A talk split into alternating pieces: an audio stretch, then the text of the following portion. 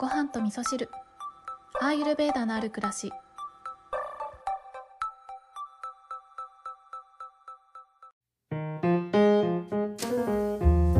こんにちは。土井京子です。えー、昨日はちょっとね、長々と話しすぎてしまいましたね。なんかもうそれでも言い足りないことたくさんあるなって思ってたんですけれども、まあまあ、あの、マーサさんにね、届けばいいなと思いながら、本当にマーサさんに向けて喋ったみたいな感じになったんですけれども、えー、その中でね、えー、喋りながら、お話ししながら、そういえばな私もなって思っていたようなことを思い出したのでね今日は、えーと、食事の量についてのお話をしたいなって思うんですけれども、えーと、私はねもともとそんなにたくさん食べれる体質じゃないんですよね。だけど、えー、とにかく食いしん坊なんですよね。食べるの大好きでもう食べたいものはもういっぱい食べたいなって思っちゃうんですよね。だからこのいっぱい食べたいなっていうのは目が食べたいって言ってるってとこがあってで私の体質をアイルベーダで分析してみると多分ピッタとバータが強めな体質なんですね。だからこのピッタと関わりのある目っていうのがすごいこうアンテナがね敏感なんですよね、えー、綺麗なもの見たりとか美味しそうなもの見たりとかっていう目から入ってくる情報すごくえー、大事にするというか、うん、目から入ってくるものに対して敏感なので美味しそうなものを見たら、えー、本当は体がバータの体質でそんなに食べれないんだけれどももう目が美味しそう食べたいって言ってるから食べたいになっちゃったりとかしてでその食いしん坊とバータ体質の、えー、消化力弱いっていうところの狭間でね結構苦労してきたなって思うんですよね。でいつも食べ過ぎちゃってその自分のキャパをオーバーしちゃってお腹痛くなっちゃうとかねなんか便秘になっちゃうちゃうとかねそんなことがあったりしてたななんてことをね昨日お話ししながら思い出したんですよね。で今日はねそのえーと、自分の食事量についてのお話をねしていきたいなって思うんですけど、えー、本当にねこの食事量については結構ねあの驚く驚いたんですよアイルベーダを学び始めてから、うん、自分はなんて消化力が弱い人間なんだというか、まあ、消化できる量が少ない人間なんだってことをすごく驚いたんですね。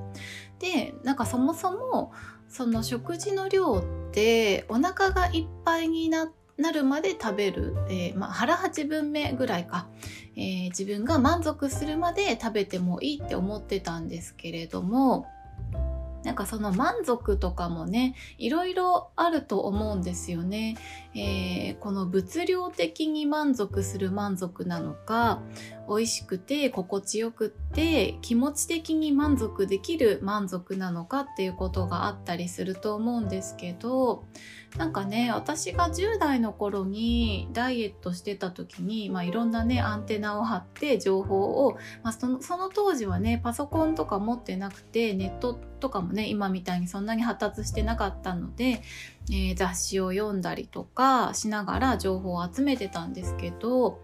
えー、その時にねその自分にとって必要な栄養素が満たされていないと、えー、食べても食べてもお腹いっぱい、えー、満足っていう風にならないよみたいなことをね書いていた記事があってであなるほどと思って、えー、自分にとってね必要なものをちゃんと取るためになるべくバランスよく食べるっていうことをね気をつけるみたいなそんなことはねずっとしてきたんですけれどもアイルベーダでは、えー、この自分にとっての適切な量っていうのは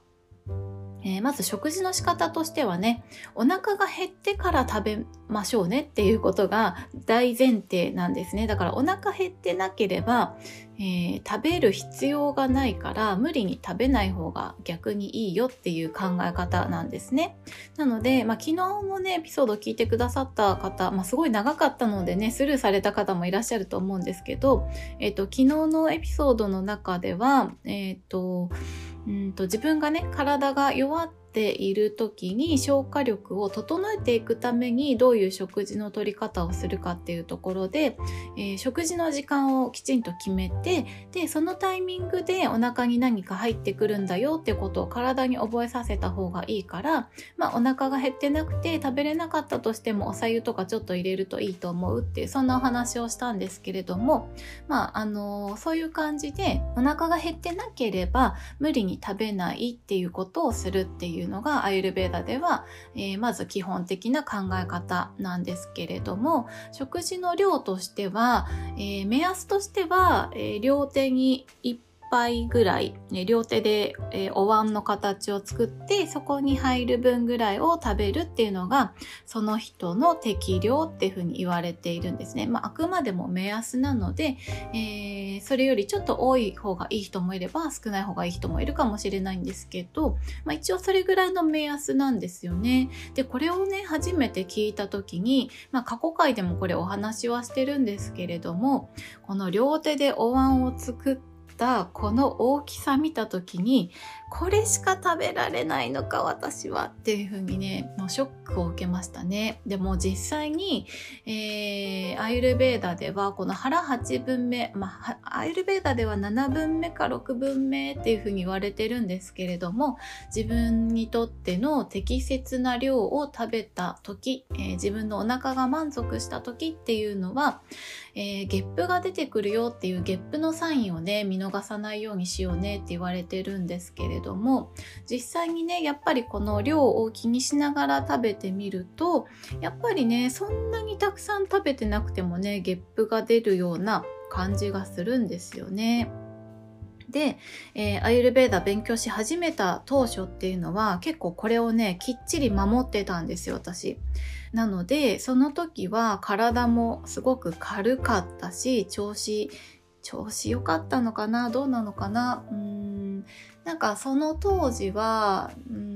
まだ自分が病気から回復してきて今よりも体力あんまりなかったんですよね、まあ、今も体力ないんですけどさらになかった時だったので、まあ、体は軽かったなっていう感じ。でも、まあ、今ほど活動的ではなかったかなっていう感じなんですけどでもその体力ないなりに心地よくいられたなっていうことをね今思い返してみるとねなんかそんなことを思い出したんですけれども。で今はどうかっていうと、えーまあ、一人でねあの軽く食事する時っていうのはこの両手のお椀を守っているというか、まあ、それぐらいがちょうどいいなっていうのを体が覚えているのでそんなにたくさん食べるってことしないんですけどね。でも週末とかになるとじゃあ焼肉行こうとかフレンチフルコース食べようとかになるともうねこの完全に この両手のお椀、えー、4杯分ぐらい食べるわけですよね。なのでまあその時のね、えー、まあ、それが入ってしまうっていうのもすごいなって思うんですけど、まあ、その時の、えー、体にかかる負担っていうのはね結構あるなーっていうふうにね感じているんですよね。でたくさん食べ過ぎた後にどうなるかっていうと私の場合は、えー、ニキビが出るっていうことがね結構サインとしては分かりやすいかなとかね。まあ肌荒れに直結するのが食べ過ぎだなっていう風にね感じているんですよね。なのでまあ自分にとってのね適切な量を知る、えー、自分にとってちょうどいい量を知るっていうのはまあこれ食べ物だけじゃなくてもそうですよね。仕事をするにしてもやっぱり自分の体力と相談してある程度いいところで切り上げるってことをしないと次の日に響いちゃったりとかしててくるので、えー、自分の体力消化力を知るっていうことすごい大事だなっていうふうにね昨日話しながら思っていたんですよね。でこの消化力っていうのはね、えー消化力を高めるっていうことができるので、えー、焦らずに消化力を高めるために適切な量を食べ食べ続けて消化力を上げていきながらこの食べれる量をちょっとずつ増やすみたいなねそんなことをしていくのが理想だなと思っているので、えー、食いしん坊としてはですね消化力を高めるために、えー、適切な量を食べていきたいなというふうにね思っておりました。えー、ということで今日は自分にとっての食事量適切な量を考えるようなお話をさせていただきました、えー、多分ねこのお話は、えー、結構いろんなところで、えあちこちのエピソードに散りばめてお話はしてると思うんですけれどもちょうどね昨日のエピソードでも食事の取り方についてねちょっと触れていたので今日はこんなお話をさせていただきました。いやあのちょっと関係ない話なんですけど昨日のね、えー、コー先生のコータの漢方レディオをねあの大体毎朝聞いてるんですけど聞いてたらもうすぐ1000回ということでね本当にすごいなと思って常に先を走っていらっしゃるんですけどナンバリング問題のことねお話しされててもうすぐ1000回なのにもかかわらずナンバリング間違ってたっていう話をされていてふふふって思ってたんですけどじゃあ私どうかなっていうのをねちょっと遡ってみたらやっぱりね間違ってましたね。あの適当ですね。もうそんな風になっちゃう時ってあるんだなって思いましたね、えー、私自分で気づいて直したことは何回かあったんですけどあの気づかずに放置されているところもねちょっとあったんですけどうん、まあいっか毎日更新するしみたいな感じですね、うん、だからまああの私も1000回目指して、えー、毎日配信をね続けていきたいなって思うんですけれどもまああのナンバリングはねもう気にせずに、えー、見なかったことにしよっかななんていうふうにね思っておりました。はい、今日は食事量について、えー、お話をさせていただきましたので、えー、皆さんの中でね、ちょっと見直すようなきっかけになったら嬉しいなというふうに思います。それでは皆さん、今日も良い一日をお過ごしください。今日も聞いていただきましてありがとうございます。